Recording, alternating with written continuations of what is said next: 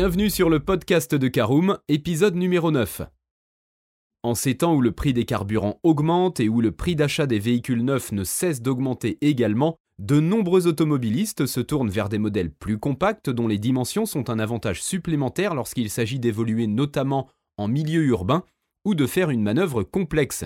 Il n'est ainsi pas étonnant que le marché des petites voitures parvienne à rester stable d'année en année, seulement cette offre pléthorique peut vite devenir un problème lorsqu'il s'agit de choisir le modèle que l'on va acheter. Dans ce nouvel épisode, nous vous aiderons à y voir plus clair et à trouver simplement le véhicule qui correspond le mieux à vos attentes. Bonjour et bienvenue dans un nouvel épisode du podcast de Caroom, le podcast dans lequel on vous partage notre expertise dans le domaine de l'automobile. Mandataires, voitures neuves et d'occasion, importation, démarches administratives, essais, bons plans et nouveautés, on décortique tous les sujets ensemble pour répondre au mieux à toutes vos questions sur l'automobile.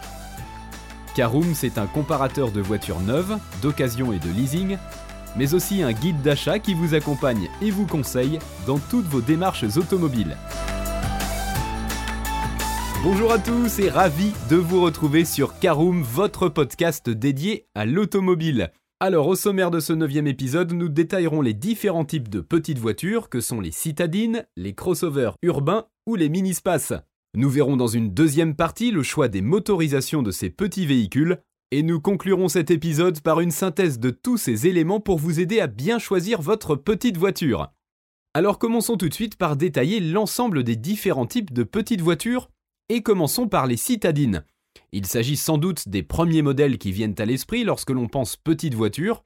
Les citadines sont, comme leur nom l'indique, le choix de prédilection des automobilistes habitant en agglomération, du fait de leurs faibles consommations et rejets polluants dans les embouteillages, de leur gabarit passe-partout et de leur châssis le plus souvent étudié pour offrir un maximum de maniabilité.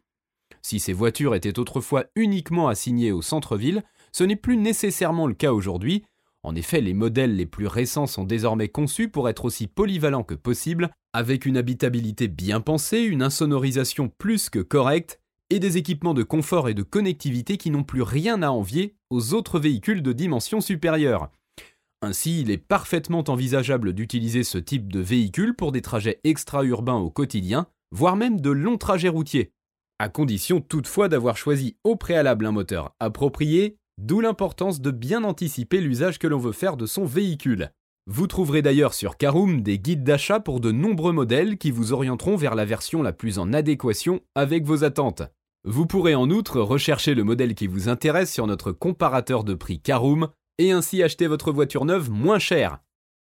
Alors sur le segment des citadines, il y a évidemment des best-sellers, on trouve bien entendu l'indétrônable trio français des Renault Clio, Peugeot 208 et Citroën C3, qui propose parmi les meilleurs rapports prix-prestation du segment.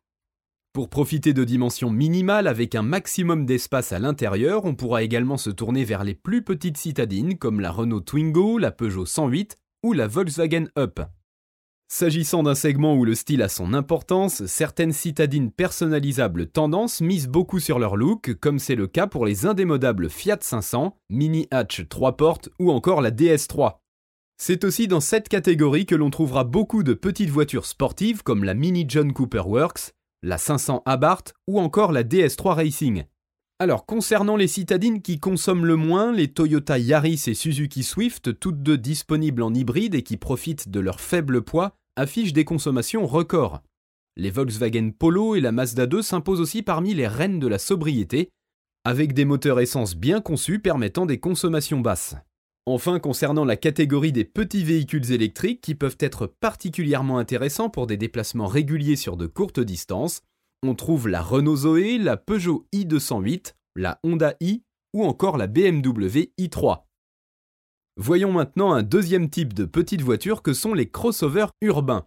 Et oui, le segment du petit SUV est en pleine expansion, il vient s'intercaler entre les citadines et les SUV auxquels il emprunte souvent des éléments en commun. Il répond aux demandes d'automobilistes de plus en plus nombreux qui apprécient l'aspect robuste et la position de conduite surélevée de ces derniers, mais qui désirent un véhicule de taille raisonnable. Le résultat, ce sont des modèles qui se montrent particulièrement agréables dans le trafic, offrant aux conducteurs une visibilité supérieure et un sentiment de sécurité renforcé, et qui permettent d'aborder les obstacles du quotidien avec confiance grâce à leur garde au sol haute et leur bas de caisse renforcé pour franchir bordures et autres ralentisseurs sans se poser de questions. Enfin, les amortisseurs sont en général moins fermes que celui des citadines, ce qui peut être un plus pour le confort des passagers.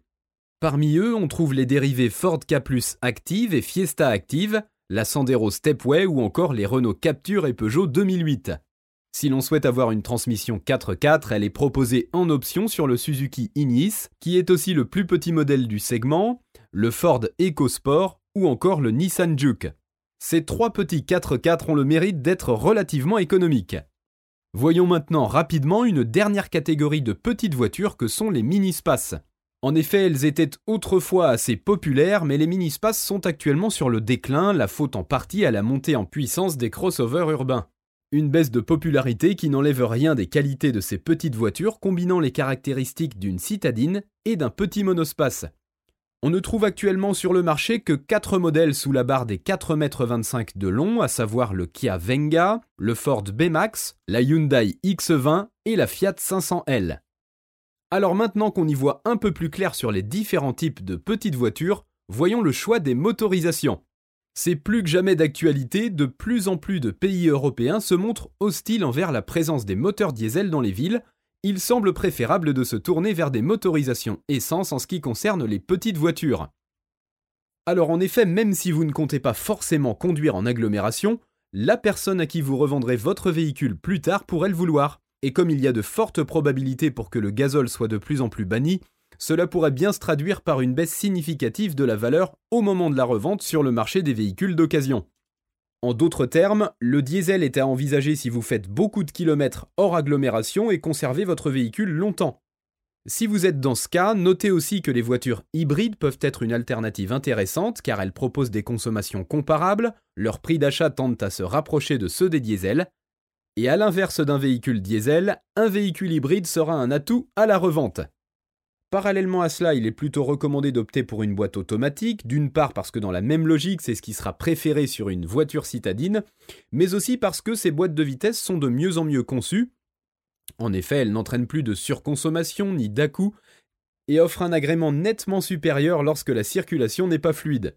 À moins d'habiter en région montagneuse ou de vouloir faire des économies maximales sur le prix d'achat, une transmission automatique sera dans la plupart des cas à privilégier par rapport à une boîte manuelle. Et on en arrive à notre résumé de l'ensemble des éléments vus dans ce podcast, comment bien choisir sa petite voiture. Alors pour rappel, avant d'acheter votre petite voiture, il est important de vous demander quel type de petite voiture vous recherchez. Est-ce qu'elle est plutôt économique, une petite voiture familiale ou une petite voiture polyvalente?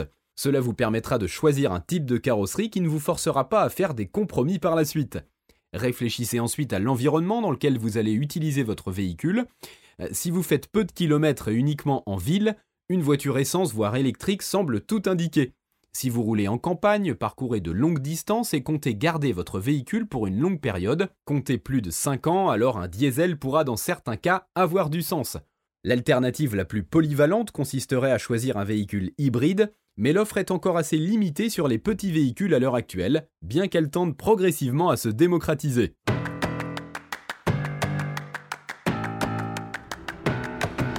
Et bien voilà, on en a fini pour ce neuvième épisode. Si vous souhaitez avoir davantage d'informations, n'hésitez pas à aller lire l'article en entier. On a mis le lien dans la description, plus quelques bonus. Vous pouvez également le retrouver en tapant Karoom choisir une petite voiture sur Google. Et si vous avez encore des questions, vous pouvez laisser un commentaire sur l'article ou les poser sur notre forum.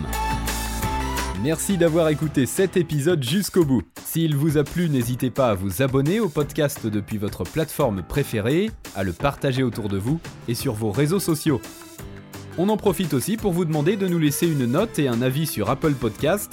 Votre avis nous aidera à gagner en visibilité, ce serait vraiment sympa de votre part. Si vous souhaitez vous renseigner davantage pour l'achat d'une voiture neuve ou d'occasion, ou que vous voulez encore plus de conseils et de bons plans, rendez-vous sur www.caroom.fr. Si vous avez encore des questions, des remarques ou des recommandations, n'hésitez pas à nous contacter sur nos réseaux sociaux. Merci encore et à bientôt pour de nouveaux épisodes du podcast de Caroom.